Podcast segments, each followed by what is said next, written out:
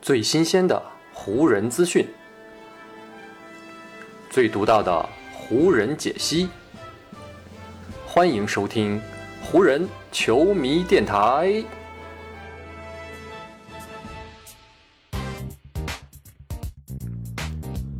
北京时间九月十六日，欢迎各位收听全新一期的湖人总湖人球迷电台。我是各位的湖人球迷朋友戴高乐，感谢各位如约打开这一期的电台节目。最近几期节目呢，咱们也是聊到了几位通过签约加盟湖人队的新球员。上一期节目呢，咱们聊到了内线的托马斯布莱恩特，也讲到了布莱恩特在新赛季啊将会面临与达米安琼斯的在内线的位置上的竞争。所以呢，这期节目咱们就来顺着继续来聊一聊达米安琼斯这样一位今天通过。签约加盟湖人的内线球员，对于琼斯来说，在他重新回到湖人的阵容中，即将开启第二段在洛杉矶的效力时光之前，他可以从很多曾在湖人效力过的大个子球员身上，当然也包括他自己，去学习一些经验和教训。当然，并不是要求达米安·琼斯去学习和模仿那几位球衣已经挂在湖人队主场球馆天花板上的知名内线了。他只需要做好一名角色球员该做的事情，基本呢就能够满足湖人队对他的期待了。那么，湖人队对于达米安·琼斯这样的替补内线到底有怎样的要求呢？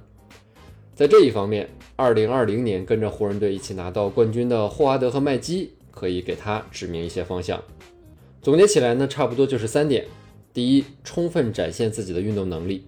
第二，要在篮筐附近能够成功的吃饼。第三就是要在防守端充满威慑力，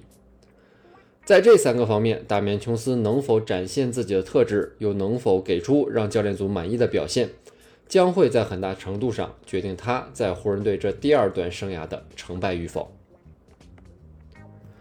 自从詹姆斯和戴维斯在2019年成为队友，湖人队呢在这对内外组合的身边尝试过很多不同的内线搭配。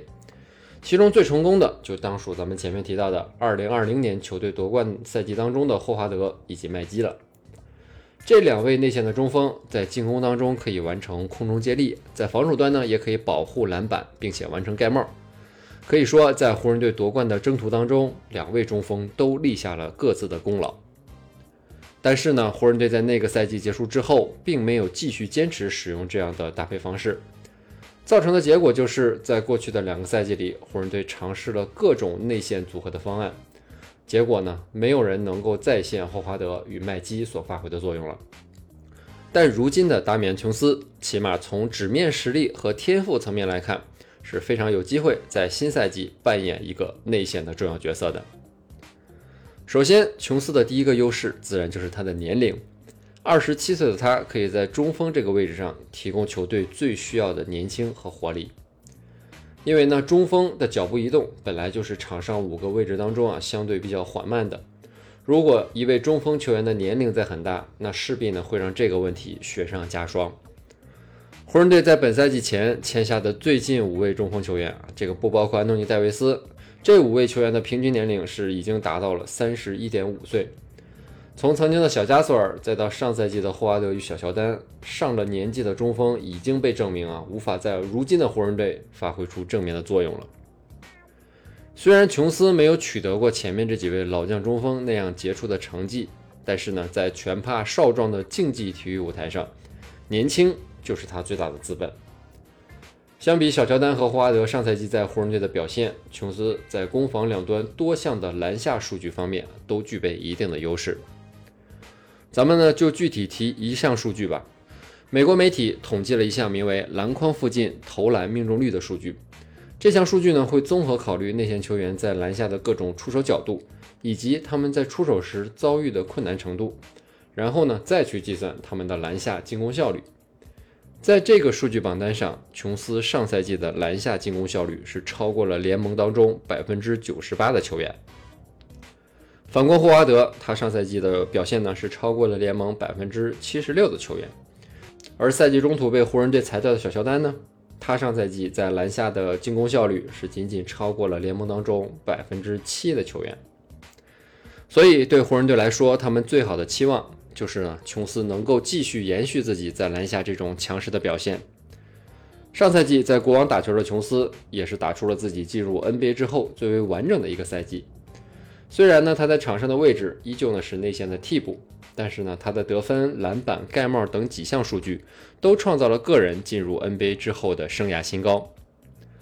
在进攻端，琼斯的运动能力以及他在篮下柔和的手感，会让他非常适合与詹姆斯以及戴维斯一起出战。当这两位巨星吸引了足够多的防守注意力之后，琼斯就会获得足够多的机会，而他也有能力将这样的机会转化为实实在在的进球。特别呢是在与队友打挡拆之后，他的接球能力、在篮下的空接和扣篮的能力，也都会让他在球队的进攻体系当中占据一个属于自己的位置。所以从纸面上来看，琼斯的确是一个非常适合湖人的内线球员。但是湖人队最近几个赛季的引援，以及呢这些新援在场上的表现，都已经证明了一点，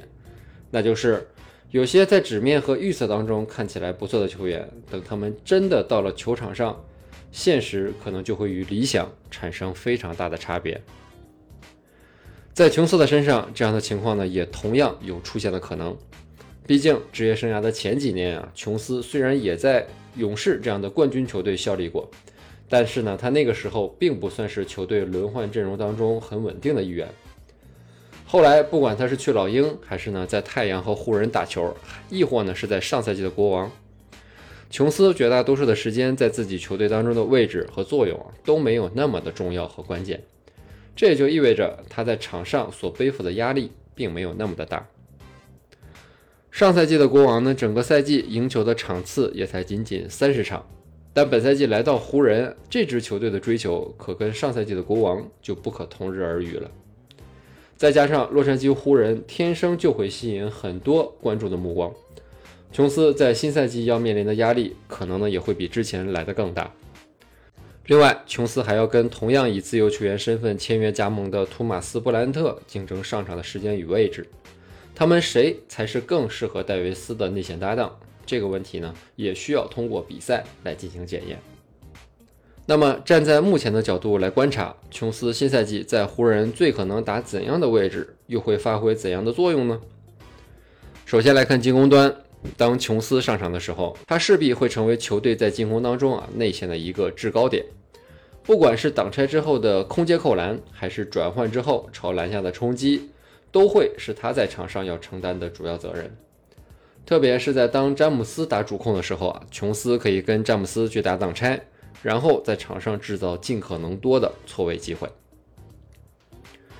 单看身体天赋啊，琼斯呢是具备这个能力的。他不仅拥有两米一一的身高，还拥有同身高球员里非常难得的敏捷性，再加上篮下还算不错的柔和手感，这些都让琼斯在篮筐附近啊具备着不小的威胁性。而到了防守端，琼斯的主要任务自然就是保护篮筐了。上赛季湖人队在篮筐附近的防守效率其实很低，让对手呢在三秒区内的进攻命中率是高达百分之六十七，这个防守效率在联盟是排名倒数第五位的。而琼斯的身体机动性以及呢他的身高优势，会让他成为湖人队提高内线防守效率的一个重要的武器。还有灵活的脚步，再加上两米二一的臂展，让琼斯呢在防守对方的外线挡拆时，也同样具备不小的优势。上赛季在国王效力期间，他就曾不止一次展现过自己这方面的防守能力。所以整体来看，这样一位兼具身高和运动能力的大个子内线，对湖人来说肯定是非常有帮助的一个力量补充。上赛季湖人队在防守端就因为球员的运动能力不足。跟不上对手的脚步而吃了很多的亏。这个赛季在人员引进方面啊，他们显然呢是希望能够全力的弥补这个缺陷。虽然琼斯的到来无法给湖人带来那种翻天覆地的提升和变化，但他对湖人来说啊，绝对是一笔有正面意义的引援行动。如果琼斯还能够继续提高自己，那他肯定也能够在湖人获得更多的机会。但反过来说，即便琼斯无法打出好的表现，湖人队在内线呢也还有戴维斯和托马斯布莱恩特来给他兜底，所以从这个角度来看，湖人队也无需给琼斯施加太大的压力，只要他能够将自己所具备的这些优势在场上发挥出来，那么呢，用底薪签下他的湖人就已经做出了一笔物有所值的操作了。好，以上呢就是本期节目的全部内容了。再次感谢各位朋友今天的收听啊，也谢谢各位今天的时间。如果你觉得我的节目做得还不错，就请你关注和订阅我的这张专辑吧。另外呢，也希望各位能够把我的节目分享出去，让更多的朋友听到咱们的湖人球迷电台，让更多的朋友加入到咱们湖人球迷的大家庭当中。湖人本赛季的比赛虽然已经告一段落，但咱们湖人球迷电台的节目不会停歇。就让我们下一期湖人球迷电台再见吧，拜拜喽。